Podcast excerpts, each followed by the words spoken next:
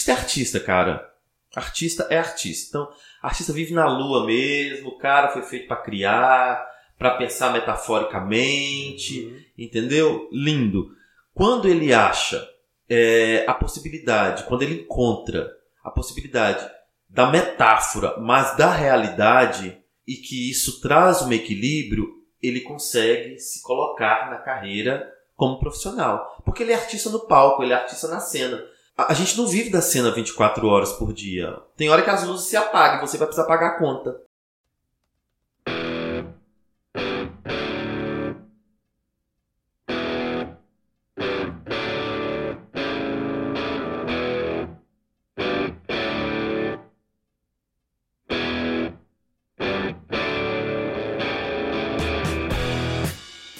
pessoal, sejam muito bem-vindos a um novo episódio do podcast Gestão em Vertigem, o seu podcast com bate-papo descontraído sobre gerenciamento de situações adversas do cotidiano do empreendedor, trazendo aí para vocês uma perspectiva de profissionais renomados de diversos setores.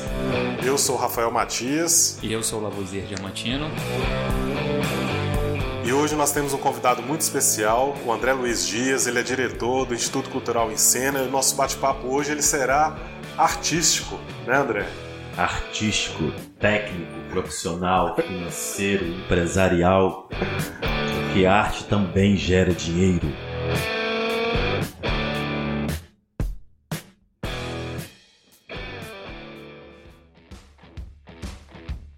Então, é, nós vamos hoje conversar um pouco com o André, mas antes de tudo, eu acho importante o André se apresentar, falar um pouco da sua história, né, André? Se você puder compartilhar conosco. Então, é, sou empreendedor nato, venho de uma, de uma família de empreendedores, de comerciantes, de pessoas ligadas ao ramo empresarial. E optei em trabalhar com arte, né? Não foi muito bem visto nem quisto pela família no primeiro momento, que eles nunca imaginavam que isso fosse me possibilitar viver, principalmente sendo um menino do interior de Minas Gerais, da cidade de Teófilo Otoni. Eu estou falando da década de 80, 90 por aí, onde a arte, como sempre, nunca é vista como um trabalho, como uma ferramenta possível de sobrevivência, como uma profissão. E para mim não foi diferente. Eu começo na psicologia e, obviamente, tranco durante o processo e vou para minha formação em arte. É, isso em Belo Horizonte, em 90. E também tive lojas, trabalhei com outras coisas até precisar, né? Dar conta de me manter mesmo em Belo Horizonte, mas depois eu assumo a arte como ferramenta e instrumento principal da minha vida, do meu trabalho, já estou há 23 anos vivendo de arte. E como é empreender nesse ramo artístico, teatral, as dificuldades, o preconceito, né, como você mesmo disse no início, até hoje, né, desse momento da década de 80, como é que foi as dificuldades, esse caminho empreendedor aí nesse ramo artístico? É sempre muito difícil. É, eu, eu, eu não facilito. Inclusive, o Instituto Cultural em Cena é um, um, um polo profissionalizante, né? Nós temos cursos livres de teatro, mas esses cursos livres durante de três em três anos, é, os nossos alunos eles passam por um teste, por uma, na verdade, por uma banca de profissionalização pelo SATED, que é o Sindicato dos Artistas e Técnicos em Espetáculos de Diversão de Minas Gerais. A banca geralmente vem até o Flotone, sai de Belo Horizonte, vem até o Flotone e faz uma audição técnica, teórica, com são três dias de provas para profissionalizar esses garotos que têm aí um, um três anos de curso livre e com um portfólio exigido por eles. E aí eu sempre, eu nunca facilito para essas pessoas que querem trabalhar com arte, principalmente estando no interior, porque é sempre mais complicado. Já é complicado nos grandes centros. Nos grandes centros a gente tem aí é, a dificuldade de ser mais um no meio de tantos e a fatia do mercado ser menor para tantos. Aqui no interior é pela dificuldade mesmo de das pessoas, da própria sociedade entender como trabalho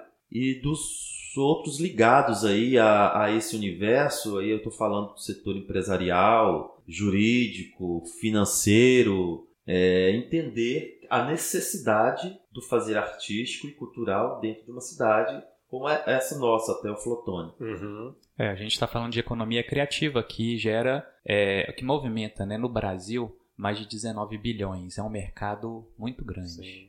Imenso. André, é interessante você falar a respeito dessa questão da formação dentro do grupo Ensina, né? Porque a gente percebe que em várias dimensões do mercado mesmo de trabalho, antigamente pouco era promovido em vários segmentos qualificação ou entendimento de como empreender numa área. É, por exemplo, antigamente eu acredito que nas áreas de formação, assim como a minha, eu tenho como formação de origem educação física, né?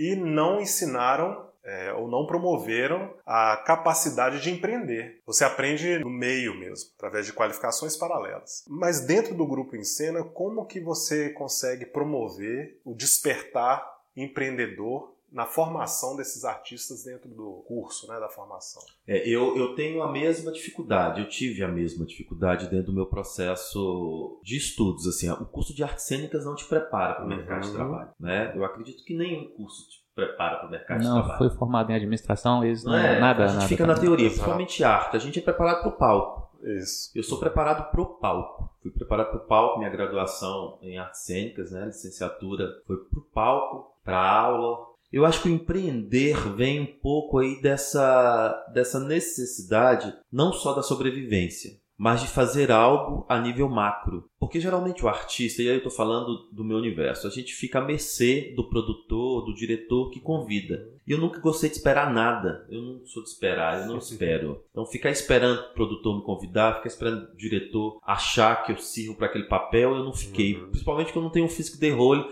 adequado aos grandes papéis, né? 1,69m, eu minto que é 1,70m. Eu coloco um centímetro a mais aí para ver se eu não sou branco de olhos azuis, que geralmente são os padrões que querem, os padrões belíssimos para a TV ou para o teatro.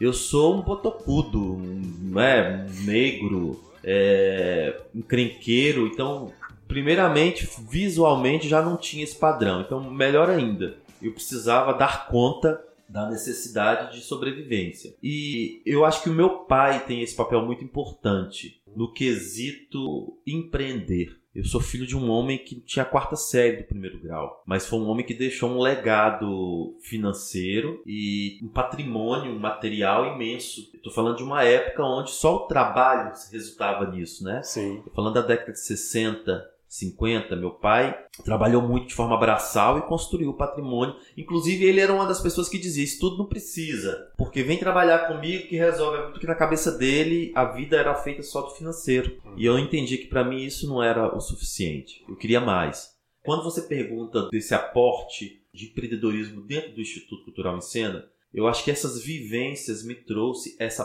possibilidade de ir além.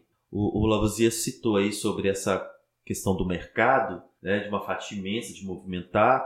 O, o Encena em Teoflotone, no ano de 2019, nós movimentamos um valor de 800 mil reais em Teoflotone Uhum. para uma empresa do ramo artístico. Isso não é pouco. Eu conversando com alguns outros empreendedores do estado de Minas Gerais, de grupos que a gente faz parte, e aí estou falando de macro cidades, como Uberlândia, Juiz de Fora, São João del Rei, cidades, é, Contagem, na Grande BH, e pessoas que trabalham nesse universo, é, eles falam, eles são muito cientes assim do trabalho que a gente consegue fazer em Teoflotone que eles não conseguem nas grandes cidades onde estão, de movimentar um valor como esse. Mas eu acho que o fruto disso se dá também da forma que a gente faz a gestão dentro do Instituto Cultural em Cena. Isso não é um mérito meu. Uhum. Isso é um método coletivo. Né? Eu sou formado em artes cênicas, eu tenho o Floresvaldo Júnior, que é formado em cinema e é quem responde pela parte financeira, pelos projetos. Eu tenho a Amanda Chaves, que é pedagoga, que responde pela parte pedagógica. Uhum. Eu tenho o Bruno Muruti, que vem uma experiência de produção lá com o Beto Carreiro, com outras Bacana. grandes produtoras do Brasil e fora do Brasil trazem. Então, assim, a gente tem todo, né? Eu tenho duas doutoras da Universidade Federal, a Vanessa Juliana e a Valéria, que são pessoas que estão dentro do Encena, que traz uma outra experiência acadêmica para dentro desse universo artístico. Eu tenho a Marcela Veiga, que é nossa diretora musical, que é formada em música pela Bituca, né? A escola lá do Milton Nascimento em Barbacena, e que vem com um outro olhar. Então, nós temos profissionais e vários outros profissionais, não vou citar todo mundo aqui, nós temos vários outros profissionais que cada um domina sua área e isso potencializa um trabalho maior e aí a gente consegue não só trabalhar com teatro.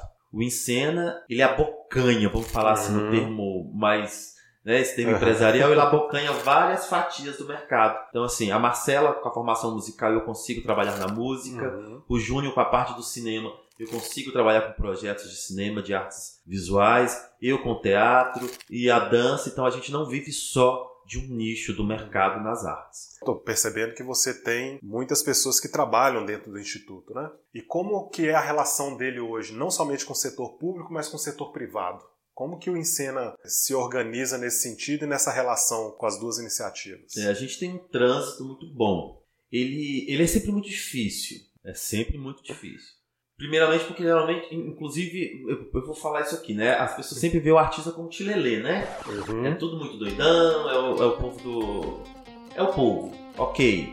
Mas não é todo mundo. E, e tem uma outra coisa, assim, eu tenho um 50% do, do, do ensino, vou falar do ensino aqui. Que eu falo demais dos outros, depois o povo desce o cajado em mim. É, artista é artista, cara. Artista é artista. Então, artista vive na lua mesmo, o cara foi feito pra criar, pra pensar metaforicamente, entendeu? Lindo. Quando ele acha é, a possibilidade, quando ele encontra a possibilidade da metáfora, mas da realidade, e que isso traz um equilíbrio, ele consegue se colocar na carreira como profissional. Porque ele é artista no palco, ele é artista na cena. A, gente não vive da cena 24 horas por dia. Tem hora que as luzes se apagam, você vai precisar pagar a conta, Uhum. né? E aí quando eu começo a falar dessas coisas, Boa. é, as luzes se apagam. Um show não dura a vida inteira, você não vive. Não é isso? É porque, por vezes, quando a, a pessoa enxerga o espetáculo, ela não enxerga o por trás do não, espetáculo. ela nunca É, os bastidores. não vê É. os bastidores. Os e aí, bastidores. quando você vai conversar com o apoiador, quando você vai conversar com o patrocinador, quando você vai levar um projeto para os setores, para as grandes empresas, quando você vai escrever um projeto, um edital que pode trazer, você precisa ter os pés no chão e mostrar que você tem habilidade além do artístico de executar o que é proposto no edital, você tem habilidades gerenciais para executar aquilo. Ninguém vai te mandar dinheiro porque você é bonito, porque você canta, porque você dança. Cantar e dançar, um monte de gente canta Sim. e dança e atua. É e um grande desafio, né? Num local cheio de talentos, controlar, liderar e desenvolver habilidades fora desse ramo artístico, né? Que é como você me- mesmo disse. As pessoas elas estão muito é, vislumbrando o palco, é, é, o, é o ponto, é o ápice do artista. Mas o trabalho de bastidor é um trabalho é, muito mais profundo e muito mais demorado do que aquele espetáculo ali. Ali é só a parte bonita do processo, Que é né? linda, Que né? é lindo, maravilhoso. Mas o bastidor é, um É. processo. Eu tive uma vez uma- um amigo que falou comigo, um amigo não, né? Porque não é amigo. Pra falar um trem desse não é amigo. Quando eu fui, convidei ele pra assistir um espetáculo nosso, ingresso na época 10 conto, 10 conto que não dava pra tomar acho que duas cervejas, três cervejas. Falou, pô, mas eu vou pra lá pra te assistir uma hora. E tem que te pagar 10 reais. Eu falei, filho de mamãe, tu não sabe quanto tempo que levou pra me chegar Uhum. aquela uma hora do que você vai ver. Você não tem noção de quanto tempo eu estudei. Uhum. Quantas pessoas envolvidas, quantos profissionais. Porque você muitas vezes, estou falando do teatro, vê, assiste quatro pessoas em cena, mas você não consegue imaginar que tem quatro em cena, tem um na luz, tem um na sonoplastia, quem fez a parte musical, o outro que escreveu que não está ali, o outro que dirigiu. As pessoas não têm noção de uma equipe artística envolvida no projeto. Quando você me pergunta de como que é essa relação né, com as empresas, com, com essa, essa outra parte que a gente precisa chegar, eu me lembro, não vou citar nome aqui, de um determinado empresário da cidade que quando eu fui levar um projeto para ele, ele olhou para mim e falou comigo, mas você não tem cara de artista. Eu, eu, eu tenho até coragem de te dar um dinheiro mesmo, porque você é o único que não chegou aqui com cara de artista. Eu tentei entender o que era cara de artista. E aí fiz essa pergunta para ele, né? O que, que é que é de uma cara de o que, que é artista? uma cara de artista? Aí ele riu e falou: é porque os caras que chegam aqui, eu olho e fico é com dó. Eu fico é com dó de dar dinheiro. Aí eu dou dinheiro com dó. Porque eu, eu vejo que o cara tá passando, é uma perda danado. Eu não vou pegar um dinheiro meu da empresa e enfiar num cara desse que não deu certo nem pra construir a, a própria vida. Cara, isso é muito sério. É verdade. Isso é, é muito sério. É um problema. Isso é um problema. Eu falo muito isso, que a formação não se dá só na área artística. É lindo. Ser artista é lindo, gente. Mas hoje, 2020, pandemia, mais do que nunca, tá neguinho sofrendo aí que não dá mais para ir pro palco. E aí? Tá sabendo lidar com a rede virtual, né, com as internets da vida? Tá sabendo escrever projeto para dar conta, porque você não tá conseguindo trabalhar. Sim. O, o Estado tá com os editais. Eu quebrei o pau com o Estado essa semana aí. Porque o edital o Estado de Minas Gerais resolveu abrir um edital de emergência. Um edital de emergência de R$ 1.900, se não me engano, 1.500, sei lá, não chegou nem a R$ 2.000 por pessoa, que é uma vergonha. Que eles colocaram, você leva quase um mês para escrever o bendito do edital, para se inscrever para ganhar uma miséria dessa do Estado, que não paga um mês de trabalho de uma artista. Você precisa colocar dentro do projeto uma prestação de conta quando realiza, você precisa realizar a atividade e ainda eles tiveram a audácia de colocar no projeto uma contrapartida no edital de emergência. Meu irmão me ajuda a sentar e fazer edital numa sala com ar condicionado e esquecer do artista que tem enfiado no Vale do Mucuri, que sequer tem acesso à internet, isso não é edital de emergência, nem aqui nem em canto nenhum. Então nós artistas também precisamos estar atentos com esse mercado que aí está, Sim. que é um mercado de urgências que se transforma o tempo inteiro e que não é só o artístico. Você pode ser um exímio de um músico, um exímio de um, de um ator, de um artista das artes visuais, de, de alguém do cinema, da literatura, do artesanato, mas se você não dominar plataformas digitais hoje, se você não tiver conhecimento mínimo de contabilidade, de direito, é, de gestão, você não consegue alavancar e viver dignamente dessa carreira artística que a gente não tem essa formação uhum. dentro das áreas técnicas, infelizmente.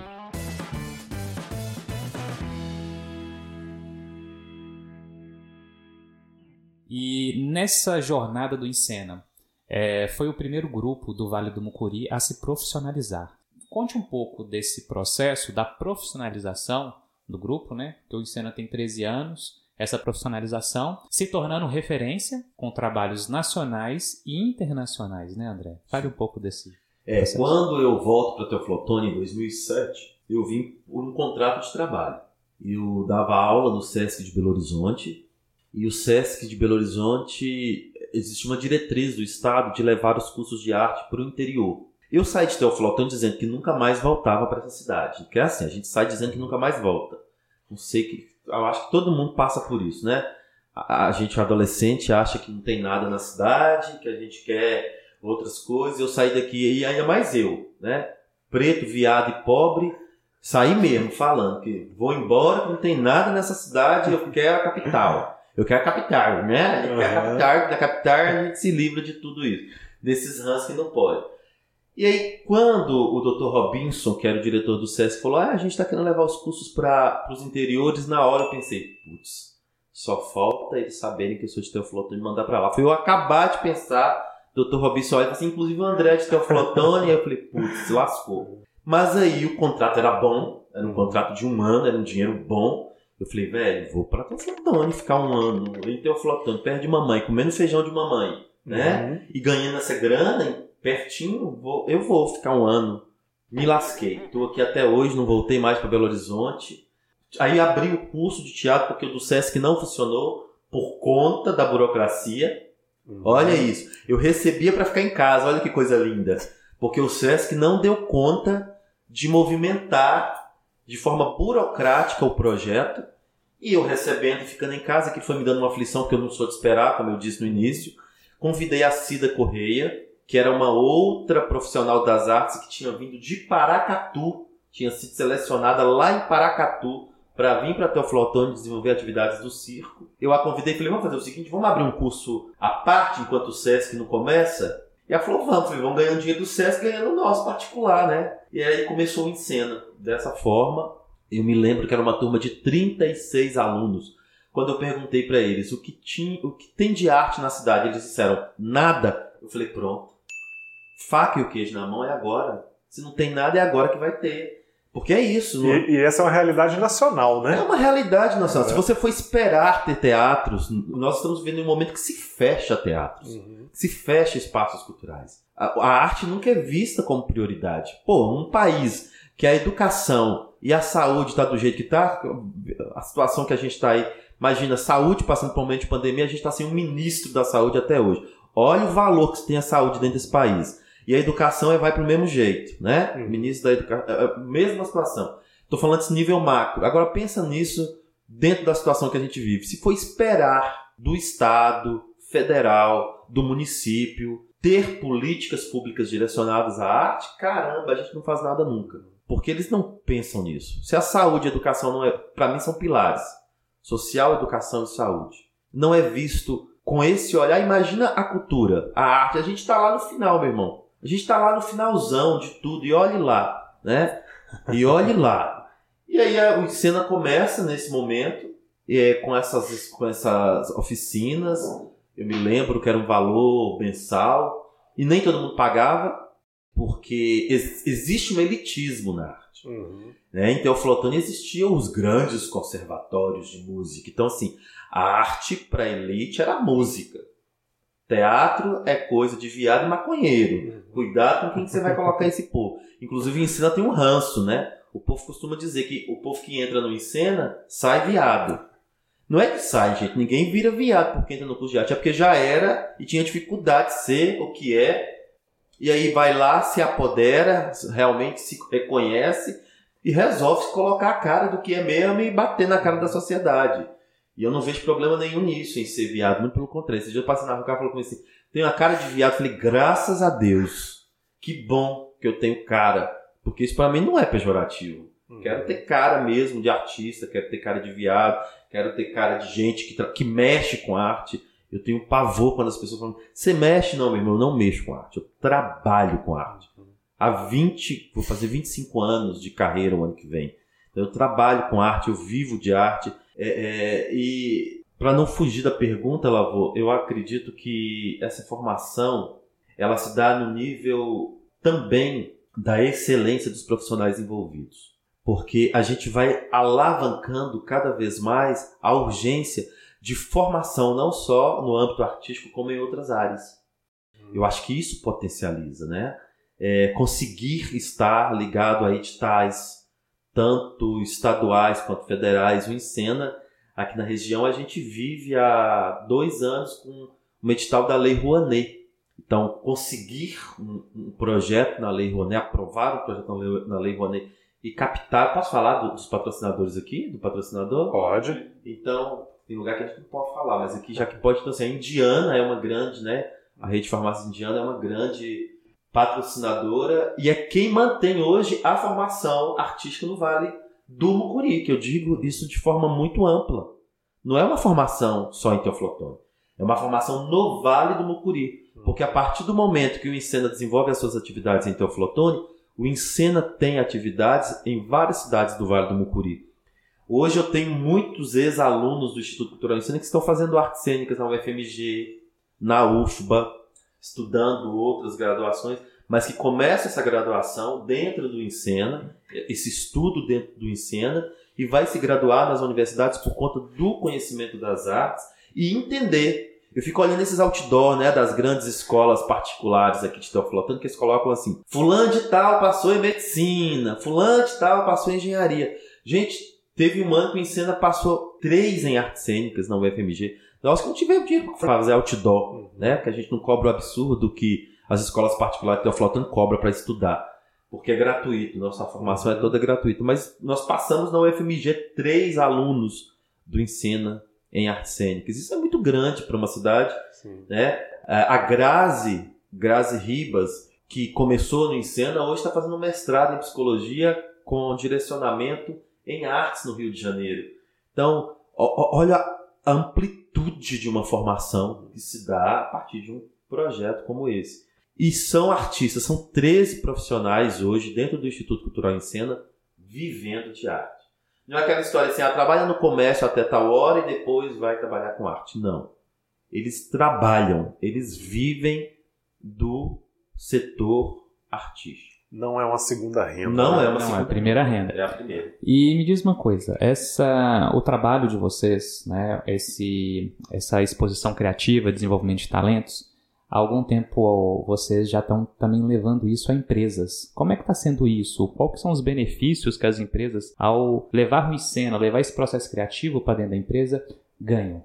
É, eu, eu- quando eu digo da fatia, né, da gente alcançar diversas fatias no mercado, quando a gente começou a trabalhar com os projetos estaduais e federais, a gente sentiu uma dificuldade imensa dos profissionais da área da contabilidade em Teoflotone aceitar trabalhar com o terceiro setor. Porque são pessoas que têm uma formação limitada às empresas convencionais. Fato. Isso não é um problema deles. É um problema da formação. Então, o Encena é um dos primeiros grupos na cidade que precisa de uma contabilidade direcionada a essa realidade. Então, alguns contadores tiveram a, a boa vontade de se especializar nessa área para nos atender. Só que aí aquela coisa, né? Eu, eu, o Júnior fala muito que eu sou estratégico. Porque eu falei, olha, para chegar nas empresas a gente precisa do contador para chegar no contador eu preciso da empresa. Tá ligado aquilo ali. Então, uma forma de chegar nas empresas é, é pelo dono da empresa. E aí o dono da empresa valida nosso trabalho junto ao contador. Porque o contador é que presta serviço para a empresa. Então, Uhum. o- o- a via de regra não é o contador, a via de regra é o dono da empresa. E aí isso no- nos possibilitou o que a gente chama de teatro empresarial. Então a gente já desenvolveu muito trabalho de teatro empresarial. Eu me lembro que uma das primeiras foi a JBS, a Friboi. E aí a gente já fez trabalhos para várias outras, para o pessoal da Certo, para a própria Indiana. Tem, eu vou esquecer, eu vou falar em nome de empresa aqui, eu vou acabar esquecendo alguém e aí não faz marketing, depois eles me lascam. Mas foram várias empresas e tem várias, não só é, é, em Minas, inclusive, né? Fora de Minas Gerais, a gente já fez muito trabalho empresarial. E é uma fatia do mercado porque, além de trazer para a empresa um retorno social com a imagem ligada ao social e artístico, ela também traz uma coisa que eu acho muito necessário, de extrema necessidade dentro dos- desses ambientes mais fechados, mais técnicos, que é a questão da humanização. Eu acho que a arte humaniza. Não tem ninguém que não gosta de arte, que não goste de arte. Não existe. Não tem ninguém que não escute uma música, que não assista um filme, que não leia um livro, que não goste de uma roupa bem desenhada, que acessa a arte por algum prisma Uhum. Né? E pode até não entender que aquilo é arte. Mas não existe ninguém. O, o, o Ferreira, o Goulart diz uma coisa que eu acho fantástica, né? A arte existe porque a vida por si só não basta. Eu acho isso de uma, de uma poesia, né? A arte existe porque a vida ninguém nasceu só para comer, Uhum. dormir e pagar conta. Tem uma terceira, quarta coisa que eu falo, mas eu não vou dizer aqui. Ninguém nasceu só para isso. E aí, é, é, é isso, né? Já entenderam, pô, entendeu? Não vou, né? É, ninguém nasceu só para isso. Desse jeito. É desse E, jeito. e são 13 anos com em cena, 20 e quantos anos de, de profissional? 23, 24, por aí. Eu É. adoro o número 24. Tá É. por aí, eu tô pensando É, em 25 aí- anos aí. Então, histórias boas desse período aí, histórias assim, é, aqueles momentos, né, que a criatividade teve que ir ao extremo porque deu errado. deu errado e teve que naquele momento, ó, o improviso, né, que vocês têm que lidar a todo momento no palco, mas aquele assim, extremo. Não, eu tenho uma história que eu acho muito bacana, contei ela ontem, inclusive, para um amigo no telefone, e vou contar ela aqui, assim, que foi a primeira vez que a gente vendeu um espetáculo para a prefeitura de Teoflotone. Isso foi muito bacana, assim, porque o grupo estava começando, isso foi na época ainda da gestão de Dona Maria José Hawaii, lá em 2000, sei lá, 2009, acho que 2009, 9, 10, por aí, não, eu sou péssimo para data, gente, infelizmente, minha cabeça para data é uma coisa horrorosa, eu não gravo data de nada. É, e eu me lembro que a Beatriz Farias, que era a, a Beatriz Farias, eh, trabalhava na, na divisão de cultura, não era secretária, não existia. A secretaria era a Secretaria de Educação e Cultura. Pra você ver que nem secretaria a gente tinha. Era a Secretaria de Educação e Cultura. Né? E educação e Cultura. E aí a, a Bia trabalhava na divisão de cultura. E ela me ligou. A gente não tinha intimidade ainda, não a conhecia. E ela me ligou e disse: Olha, vai ter um- uma, a Jornada Mineira do Patrimônio Cultural, que é uma ação do Estado. E a gente está atrás de um espetáculo, a gente tem grana. Ela falou: tem grana. A gente fala grana pra mim, meus olhos viram cifrão. É muito louco, assim. Eu, eu sou um homem do dinheiro. Eu falo, as pessoas falam comigo assim, André, Por que, que dá certo? Dá certo primeiro porque eu gosto de arte, segundo que eu gosto de dinheiro. Uhum. Porque essa história de artista que não gosta de dinheiro, que é pro amor à arte, o amor à arte não paga minhas contas, o amor à arte não paga minha Unimed, o amor à arte não paga minhas viagens, o amor à arte não paga conta nenhuma. Amor à arte é o amor que eu tenho pela profissão que eu escolhi. Fato. É a minha profissão. É digna como qualquer outro que escolheu fazer medicina, engenharia, publicidade, propaganda, enfim, é, é o amor que eu tenho pela profissão que eu escolhi. Bia me ligou e falou comigo assim: ah, eu tenho uma, a gente tem um recurso do Estado e a gente quer um espetáculo assim. Eu falei: tenho. Quando eu falei tenho, eu me lembro que tinha duas atrizes do meu lado, uma era a Cida, a outra não me lembro. Cida me olhou e aí eu comecei a fazer sinal para ela, tipo, anota, anota, anota. E a Bia falou assim: é porque tem um espetáculo tem que ser da cultura popular. Eu falei: sim, nosso espetáculo tem a ver com cultura popular e aí a Cida começou a escrever cultura popular. Eu falei, e desce um estandarte lindo no meio do espetáculo. E ela notando, desce um estandarte no meio do espetáculo. E daqui a pouco sai alguém tocando tambor. Gente, eu criei aquilo na hora para vender o espetáculo. Sim. E aí, quando acabou, ela falou assim: é para depois de amanhã, dá para fazer? Eu falei, claro que dá. e aí o povo enlouqueceu, porque eu tive que fazer um roteiro. A gente trabalhou as madrugadas inteiras, construímos o espetáculo e ganhamos o nosso primeiro cachê. Eu acho essa história maravilhosa porque ali dá o sinal de o que nós precisaríamos fazer em Teoflotone, no Vale do Mucuri, para sobreviver de arte. E não muito diferente do mundo empresarial. Você tem, não tem, vamos ali, resolve na mesma hora e vai. E é isso, eu digo sempre isso. As pessoas falam, né? Ah, mas eu preciso de um tempo para processar. Eu falei, meu irmão, se você precisa de um tempo para processar, você vai buscar outra coisa, porque a gente trabalha com improviso o tempo inteiro. Uhum. Eu acabei de receber uma ligação aqui agora do meu diretor financeiro, né, do homem dos projetos. É urgente, tem que readequar um projeto, porque senão não recebe. Então é isso, gente, é o tempo inteiro, é um trabalho como outro qualquer. Né? É um trabalho como outro qualquer. Sim. E a gente gera renda, a gente gera, a gente paga impostos mensalmente. Eu estou falando, o Encena tem dois CNPJs. É o, é o Instituto Cultural Encena, que é o Instituto Sem Fins Lucrativos. É, Encena Produção Eireli, que é uma empresa prestadora de serviço pelo Vale do Mucuri. E mais nove MEIs. Uhum. Então você pensa nisso. São nove, dez, onze CNPJs dentro de Teoflotone gerando renda.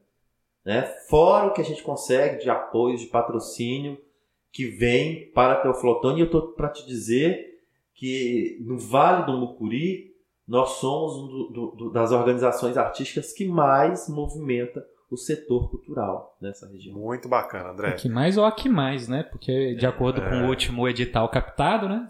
Exatamente. É, nós aprovamos agora na lei estadual um, um, um projeto de 1 milhão e 400 e alguma coisa. É um projeto imenso, de dois anos, não são de três anos, é de dois anos, para a realização de todas as atividades e agora a gente parte para a segunda fase do projeto, que é captação, e que não está difícil, porque a gente tem uma. Antes de escrever o projeto, eu já estava pensando na captação e já fazendo contatos para essa captação, porque não adianta dar tiro no escuro, uhum. né? gastar cartucho. Então a gente já escreve o projeto já pensando na possibilidade, quais empresas e onde a gente vai conseguir se não conseguir captar tudo, pelo menos uma grande fatia, uma boa fatia desse valor, e pensar que quando a gente escreveu o projeto, estávamos escrevendo o projeto, a gente não tinha ainda esse momento do mercado, né? Que está uhum. dificultando tudo. Pois é, você está até falando dessa questão aí, né? Você mencionou algumas, algumas vezes sobre a pandemia, né? E dessas feridas aí que tem causado no meio artístico, mas Quais, são os remédios aí que o meio artístico tem tomado? E o que, que você acredita que vai ser, como você acredita que vai ser depois? É, o depois, você me lascou. Né? O que, que eu acredito que vai ser o depois? Eu não, eu não consigo vislumbrar depois. Eu só consigo pensar agora. Eu estou sendo muito sincero contigo. Assim, eu estou vivendo hoje e acredito que nós não temos um futuro. Eu, eu não consigo pensar no futuro. Ele está muito incerto. É, ele vai acontecer mas eu não consigo vislumbrar, não sei de que forma. É, é, é muito louco isso, assim. A gente não sabe. A, a, primeira crise artística do setor teatral foi quando as tretas do mundo teatral. As pessoas começaram a fazer teatro na, na, na, na internet. E eu falei, velho, isso não é teatro. Teatro é feito presencialmente. É um ator em cena e a plateia, olho no olho, cara a cara. Então isso não é teatro. Isso é qualquer outra coisa menos teatro. Ah, pra que que eu falei isso? E pra que que eu vou escrever isso? Aí, meu irmão, é pedra pra tudo quanto é lado. Aí o povo de São Paulo, que é o povo grandão, mas você tá enfiado no c... de uma cidade do interior. Ai, desculpa. Enfim, enfiado numa cidade do interior e quer falar que não pode. Eu falei, gente, eu não tô falando que não pode.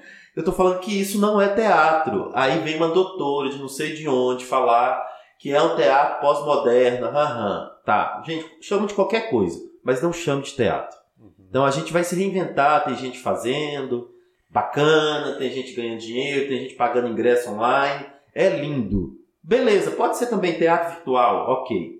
Mas não é teatro. A gente, né, na origem da palavra do grego, não é teatro, ok. Não vou nem entrar nessas questões. Como nós vamos nos reinventar? Faça o que a gente está fazendo. São aulas aí falando da arte educação, ministrando essas aulas EAD, que eu acho que é uma forma de manter de forma saudável as pessoas ligadas a, algum processo de conhecimento que não seja só ligar a TV escutar a palavra pandemia morreu, pandemia morreu, e vídeo pandemia morreu e a gente ter possibilidade de oferecer outras coisas, outros pensamentos, outros fluxos uhum. de pensamentos que também são saudáveis. Pensar que a saúde não é apenas a questão física, a questão mental também. A arte pode possibilitar isso, as pessoas estarem saudáveis de forma psíquica. Como que a gente vai sair disso, eu não sei. É, eu estou tocando dois projetos que eu preciso readequá-los o tempo inteiro, porque eles foram pensados de forma presencial a minha equipe precisou se reinventar e estudar a forma virtual para aprender a fazer isso de forma virtual, então não foi fácil também. E aí eu acredito que a gente vai precisar muito do tempo inteiro se reinventar, não só na questão artística. Mais uma vez, eu volto a frisar, em todas as áreas. A gente vai precisar estar ligado aí ao universo da tecnologia, a gente vai precisar do braço da tecnologia, a gente vai precisar cada vez mais estar atento a essas questões dos algoritmos, né? Uhum. Que são extremamente necessários dentro desse universo. Teve um projeto aí agora, um edital que eu estava olhando. Uma das exigências é o número de visualizações. Você precisa ter, no mínimo, um número de visualizações para começar a concorrer ao edital. Uhum. Ou seja, não adianta apenas fazer 5, 6 e oito pessoas da família assistir. Tem que ter um, um, número de visualização. Então isso é muito sério, gente. Não adianta só fazer e colocar na plataforma. Às vezes a gente sabe fazer, mas quem sabe buscar essa melhor forma de colocar isso para que isso alcance um público maior não somos nós. Aí a gente vai precisar gerar outro tipo de renda. Vai precisar colocar na sua planilha a contratação daquele cara que é expert nesse assunto e que sabe fazer isso se tornar visual a nível Sim. macro, né? Isso é se reinventar. Você certamente é influente nesse meio político também, né, que correlaciona com, com a, o meio cultural e artístico. Mas o que, que você enxerga hoje dessa, dessa relação política, não somente no âmbito nacional, mas estadual, municipal, em relação ao meio artístico? Então, num ano de eleição, né? num ano de eleição. É... Se quiser, pode pegar leve, tem problema pode, não. Pode, pegar, pegar leve. Nunca pegar comigo, por que eu vou pegar leve? Eu acho que a gente está atrasado, né? Eu, eu sempre acho que a gente está atrasado. Foi feito alguma coisa, mas precisava ter sido feito mais. Eu sempre vou querer mais, gente. Eu falo muito isso. Dentro da empresa, as pessoas falam comigo lá assim: Mas você nunca está satisfeito? Eu nunca estou satisfeito com nada. Eu não estou satisfeito comigo. Eu vou ficar satisfeito com o outro? Não fico mesmo. Eu estou sempre querendo mais. Eu me lembro que quando a gente, em 2018, quando a gente fechou o ano. Olha, falando de dinheiro de novo. Eu sou capricorniano, gente. Eu adoro dinheiro. quando a gente fechou o ano, é, Júnior falou comigo assim: Nós movimentamos 400 mil. Eu falei: Eu quero o dobro ano que vem. Eles começaram a rir da minha foi o problema do André que ele é um saco sem fundo. Aí eu falei, gente, eu quero o dobro. Eu quero dobrar o faturamento em 2019. Aí Júnior olhou para mim, apertou o olho, que ele aperta o olho assim, acho que a gente consegue. Eu falei, eu quero dobrar o faturamento. Quando finalizamos o ano, quando nós finalizamos, que ele sentou, que a gente fez a reunião e falou, nós dobramos o faturamento. 800. Eu falei, o ano que vem eu quero. Eu não sabia que ia ter uma pandemia que me lascou né? Mas quase que eu chegava lá. Apesar que eu tô quase, né? Na verdade, aí, ó, eu falei que eu queria o dobro. Mas no aspecto de gestão, olha só o que a gente passou nesse podcast. Posso elencar aqui, ó. Gestão de talentos. Então tem uma equipe muito talentosa. boa, talentosa, importante. Ter foco, meta, paixão pelo que faz E, importante, né? Ter horizonte. E horizonte Sim. de meta financeira. Né? De meta financeira. Não, agora esse, esse, projeto de 1 milhão e 400 é praticamente a meta do que eu propus o ano passado, Sim. quando eu disse eu quero o dobro dos 800. Ele, particular, ele praticamente é quase, quase isso, fora o que a gente já captou aí. Então a gente vai alcançar de alguma forma. Uhum. Pode não estar em números em caixa, mas a gente está chegando lá. E aí, quando eu digo do município e dessa questão é, política, eu acho que a gente sempre pode mais. Sempre pode mais. E nós tivemos uma boa relação. Eu sempre tive uma boa relação desde que o Encena começou. Isso nunca foi problema. Porque eles sabem do valor de ter dentro da cidade um instituto cultural que fomenta e promove atividades dentro de uma cidade que leva o nome de Teoflotone a nível nacional e internacional. Eles sabem disso, eles não são bobos. Mas a relação é, é mais difícil porque muitos não entendem é, é, o valor da arte e nem sabe o que é. Eu tenho gente envolvida aí, o povo ligado à cultura que nunca assistiu um espetáculo teatral. Tô falando até da, vou falar aqui da Câmara dos Vereadores, por exemplo. Tem uma galera que o ano passado eles aprovaram lindamente um, um, um recurso para o festival. E que o, o Encena é lindo, porque eu trabalho com o Encena. Gente, eu nunca vi esse povo em nada do Encena, desses vereadores, nunca vi. Nunca vi em nada. Aí o povo que conhece a gente, porque conhecer pela boca dos outros é lindo. Eu queria que fosse lá conhecer o trabalho. Eu acho que isso é, é, é de suma importância. Quando se fala a nível é, estadual, nós estamos passando por uma tremenda roubada porque o secretário de Cultura do Estado de Minas Gerais, eles foram troca, trocar o secretário igual troca de cueca e calcinha. E aí a gente está cada vez mais problemático. E os coitados que entram, pegam as batatas quentes na mão e o trem nunca avança. Aí daqui a pouco acaba a gestão e não fez nada. A nível federal, lascou-se tudo. Nós temos aí uma figura que mal mal fala português, eu fico imaginando o que esse homem conhece de arte, né? É, o, o, colocou um ministro que era não vou nem falar disso, gente. Enfim, nós estamos lascados. Nós estamos. O problema todo a nível municipal, estadual e federal é que a gente precisa de pessoas ligadas, literalmente, à profissionalização, às artes, com embasamento técnico e teórico, que conheça das urgências. Aqui dentro do estado eu falo muito. Não adianta fazer projetos pensando que Minas, Minas são várias. Não adianta falar comigo, ah, eu fiz um projeto para o interior, pensando em, em quê? Qual interior? Aí em Uberlândia, de Fora, meu irmão, Uberlândia, de Fora não é interior. Uberlândia tem uma das maiores universidades, inclusive um curso de artes cênicas.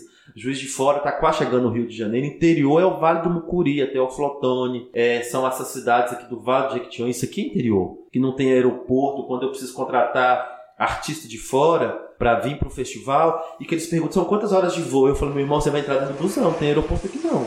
E ele começa a rir e fala comigo, André, não tem jeito não. Eu falei, ah, tem. Cadê o seu amor à arte? Então eu vou lá no Facebook falar que eu te contratei e apagar seu cachê que você não vinha porque não tem aeroporto. E ele fica com medo de eu fazer uma, contra... uma, uma propaganda negativa. E ele entra dentro do gontijão da vida lascado, que quebra toda vez e vem. Entendeu?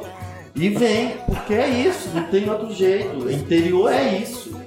Quero vir, quero vir fazer arte no interior Não, essa mesma dificuldade, tanto no ramo artístico, você tem no ramo empresarial, quando você precisa trazer um fornecedor, você precisa trazer palestrante, algum palestrante, uma consultoria de fora, né? Enfim, né? Não fazer propaganda de fora, mas você tem consultoria de qualidade aqui dentro. Exato. Né? Mas é. É o, é o tipo assim, é a carência. Então, como você mesmo disse, são diversas Minas Gerais.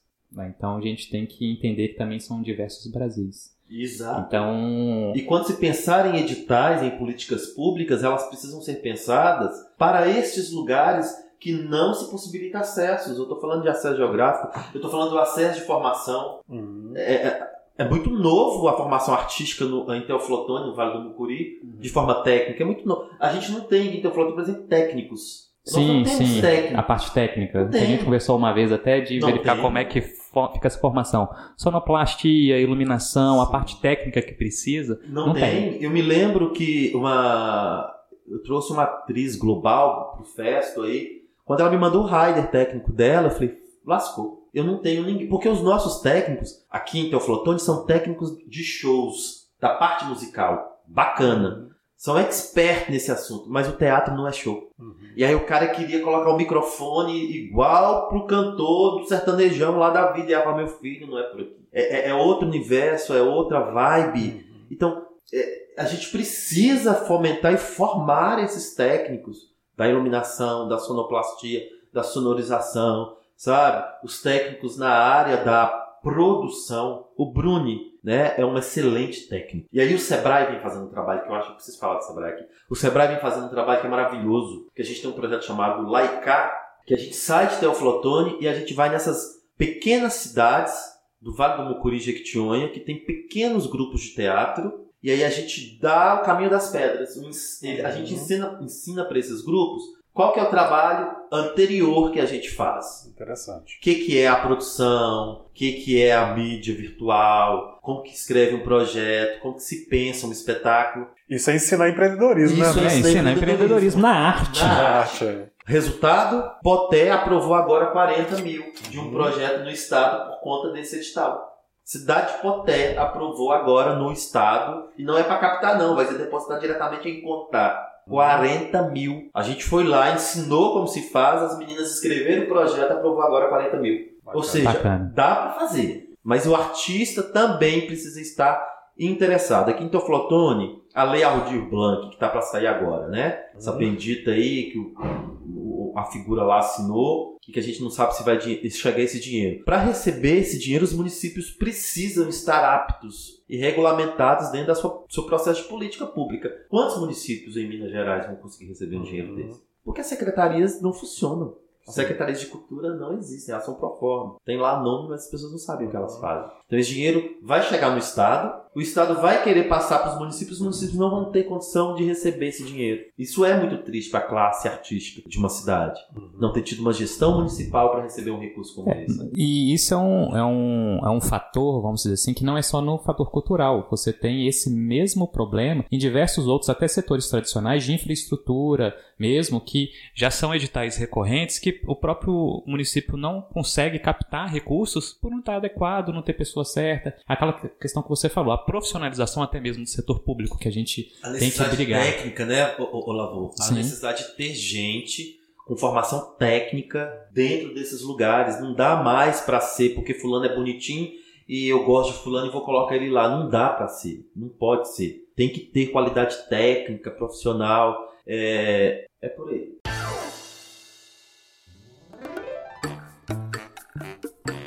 Então, André, o pessoal conhecer o Encena, o trabalho do Encena, como é que eles acessam? Quais são as redes sociais que eles podem acessar? É, Facebook, a página do Instituto Cultural de Cena pelo Facebook. E através da página do Instituto no Facebook, vocês conseguem acessar o site, é, encena.org. Tem também o Instagram, arroba encena. É, por aí, vale a pena. A gente tá nas mídias digitais aí dessas, desses lugares aí. Sou péssimo com isso, tem quem faz isso, né? É, a equipe, né? A questão de gestão de Eu não talentos. tenho Instagram, cara. Eu não tenho. Eu, André Luiz, não tenho tal do Instagram. Esses dias eu escutei falar, André, você tem que abrir o Instagram, porque Facebook é coisa de pobre, Instagram é de rico. Eu falei, ah, então eu vou continuar no Facebook, meu filho, porque eu não. Porque tem até isso agora, né? Instagram é de e Facebook é de pobre. Então eu tô no lugar certo, meu filho. Eu sou artista, eu vou viver nesse lugar. É, é, é isso, assim. É, ué, desse jeito. E para você que está nos escutando, siga nossas redes sociais, é RMD, no Instagram, pode procurar ou no Facebook. Rafa, O meu é arroba Rafa Matos, com TH. com TH, né? Isso. Beleza. E até o próximo episódio. Um grande abraço para vocês. Valeu, André. Obrigado, viu, pela presença aqui conosco. Foi muito enriquecedor. E eu que agradeço. é, e quero dizer, gente, que a última viagem que eu fiz pra Paris, eu não fiz com dinheiro da Lei Rouanet, não, viu? Porque me bateram aí quando eu viajei e estão batendo de novo aí. Esses dias to tocar nesse assunto aí. Só pra finalizar aqui. Eu fiz com dinheiro de N projetos, não foi só da Lei Rouanet, não. E eu tô pra fazer uma outra internacional, assim que liberarem, não vai ser com dinheiro do município, não. Tá? É dinheiro de projeto do Estado, que a gente trabalhou muito. Porque a arte também é trabalho e dá dinheiro. Obrigado. Valeu, pessoal. Valeu, um obrigado. abraço. Até mais.